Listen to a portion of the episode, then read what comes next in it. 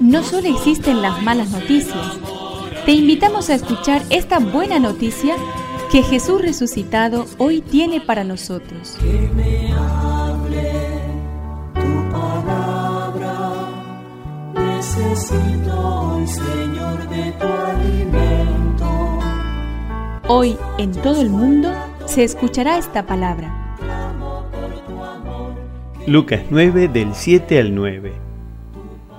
El tetrarca Herodes se enteró de todo lo que pasaba y estaba muy desconcertado porque algunos decían, es Juan que ha resucitado. Otros le decían, es Elías que se ha aparecido. Y otros, es uno de los antiguos profetas que ha resucitado. Pero Herodes decía a Juan, lo hice decapitar.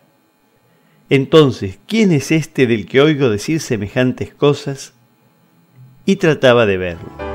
Que me aliente tu espíritu, necesito que me llenes de valor.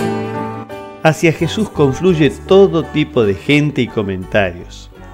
Él convive con esta realidad y recibe a todos.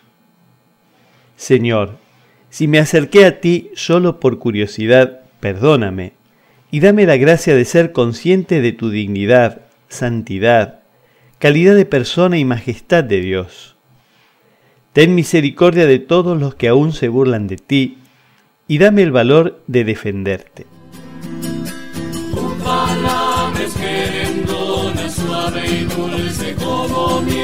Es una contribución de la parroquia catedral para este año misionero diocesano.